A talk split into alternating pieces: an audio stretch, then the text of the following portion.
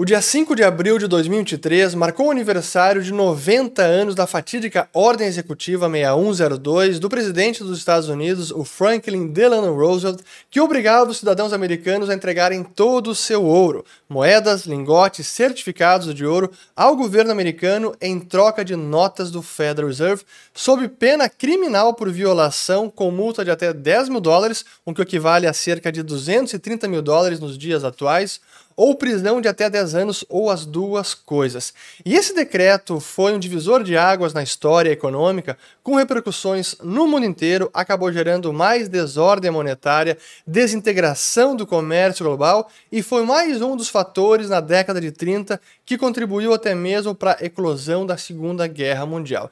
E nesse vídeo eu quero falar sobre o racional por trás dessa ordem executiva, o porquê desse ato autoritário e se algo como isso poderia acontecer nos dias de hoje. Então fiquem até o final do vídeo porque vale a pena. Mas antes é preciso contextualizar, porque início da década de 30, o mundo ainda vivenciava a Grande Depressão, as nações adotavam tudo que é tipo de política econômica para tirar a economia do buraco, a Grã-Bretanha, em setembro de 31, finalmente desvalorizava a libra esterlina, deixando o padrão ouro, algo que foi celebrado pelo Keynes como o novo marco na história monetária mundial. Alguns países seguiram no mesmo caminho, desvalorizando as suas moedas, outros não, permanecendo no chamado bloco do ouro, como França, Suíça e Estados Unidos. Só que aí chega 1933, o presidente americano, ou vitorioso nas eleições do ano anterior, assume o poder em março de 33 e num dos seus primeiros atos dentro do seu grande programa econômico, o famoso New Deal, foi o Emergency Banking Act, uma peça legislativa que estipulou um feriado bancário para evitar mais perda de reservas do sistema bancário e até mesmo evitar a perda de paridade do dólar ou a taxa de câmbio, que na época era fixada em 20,67 dólares por onça Troy. Essa era a definição legal do dólar. Então, finalmente, no dia 5 de abril de 33 veio a Ordem Executiva 6102, onde o FDR eh, proibiu a posse de ouro. E aqui tem o restante da peça, claro que eu não vou ler tudo, apenas mostrando aqui como ele, nesta peça, então, proíbe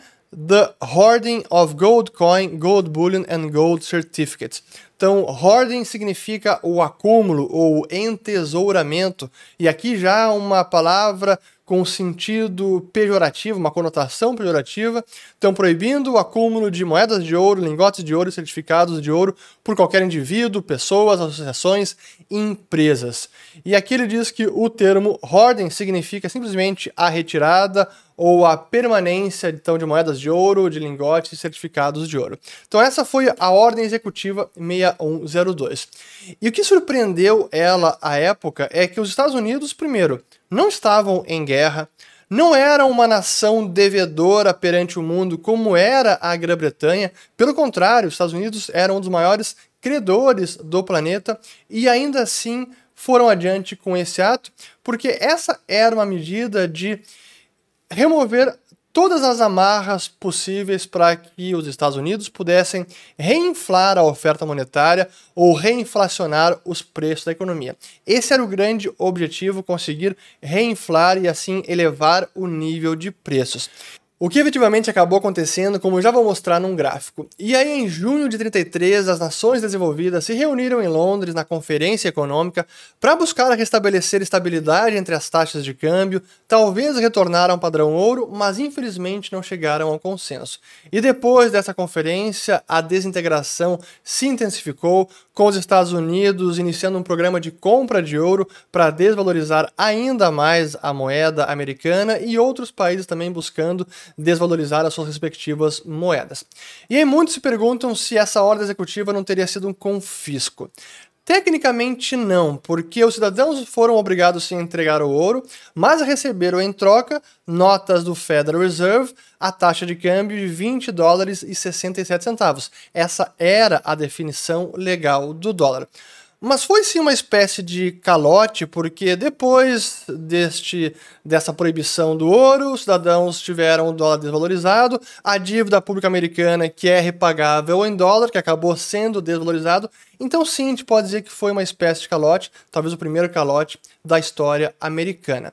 E isso acabou culminando, então, no Gold Reserve Act de 30 de janeiro de 34, onde o governo americano deveria estabelecer um novo peso para o dólar, um novo peso de ouro para o dólar, não mais do que 60% do peso atual, que estava definido então em 25,8 grãos de ouro puro. Essa aqui é a proclamação 2072 um dia depois do Gold Reserve Act, onde o Delano Roosevelt estava definindo o dólar então agora em 15,24 grãos de ouro puro. O que, que isso significa? Primeiro que é uma maxi desvalorização, porque o dólar que era legalmente definido aqui em 25,8 grãos de ouro puro, agora passava a ser definido numa moeda um pouquinho menor de apenas 15,24 grãos de ouro puro, ou seja, apenas 59,06% do peso anterior. Portanto, se o valor do dólar era 20,67 por onça Troy, com essa desvalorização significava que o dólar agora valeria 35 dólares por onça Troy.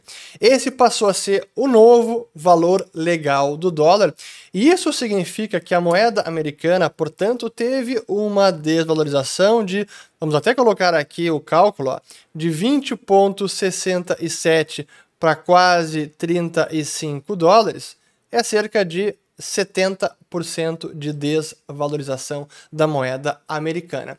E claro que com isso foi possível reinflar os preços, aumentou o nível de preços, como a gente pode ver aqui neste gráfico, num artigo do Federal Reserve, que a partir do Emergency Banking Act de março de 33 até praticamente ali 37, o nível de preços dos Estados Unidos voltou a subir bastante. Então, Delano Roosevelt conseguiu o que queria, que era reinflar os preços.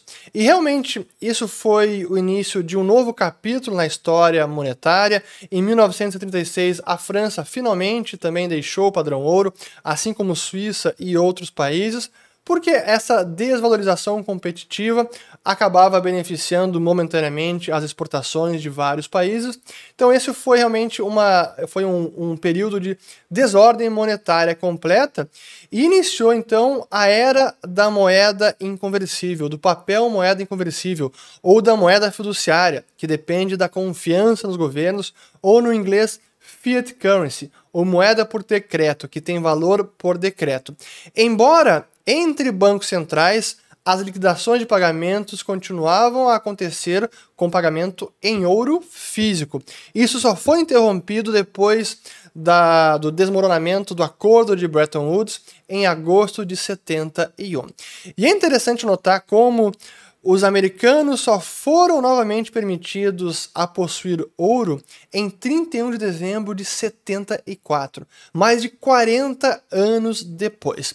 E a pergunta derradeira que muita gente se faz é: será que algo como isso poderia acontecer nos dias de hoje? Uma proibição dessa maneira, um semi-confisco, onde o ouro seria criminalizado, como foi lá em 33? Eu diria que não, é muito mais difícil, embora o precedente esteja aí e é preciso conhecer a nossa história financeira.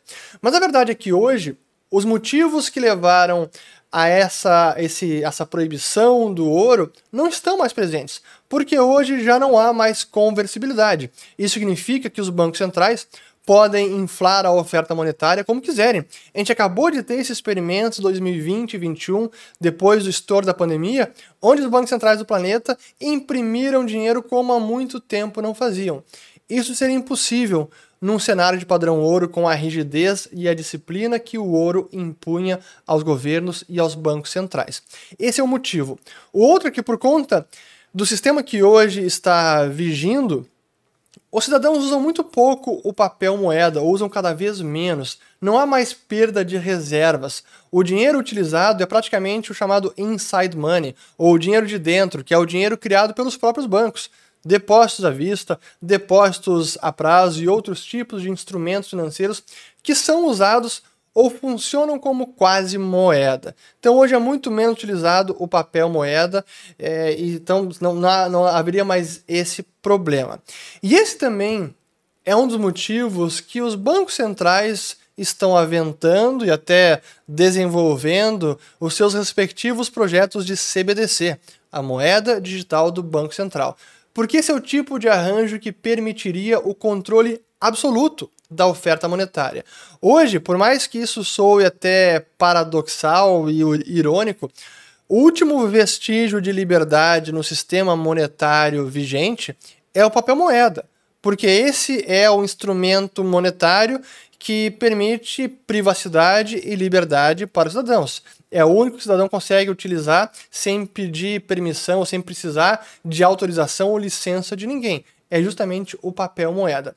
Mas no momento que isso for abolido, quase não há mais alternativa ou válvula de escape desse sistema. Todo mundo está inserido nele e não há como sair. Claro que os cidadãos podem simplesmente se é, desovar dólares, a moeda, a moeda, moeda boa, né? a moeda local de cada país e comprar mais ouro, outros ativos e até mesmo Bitcoin, que é um ativo digital que tem propriedades semelhantes à do ouro.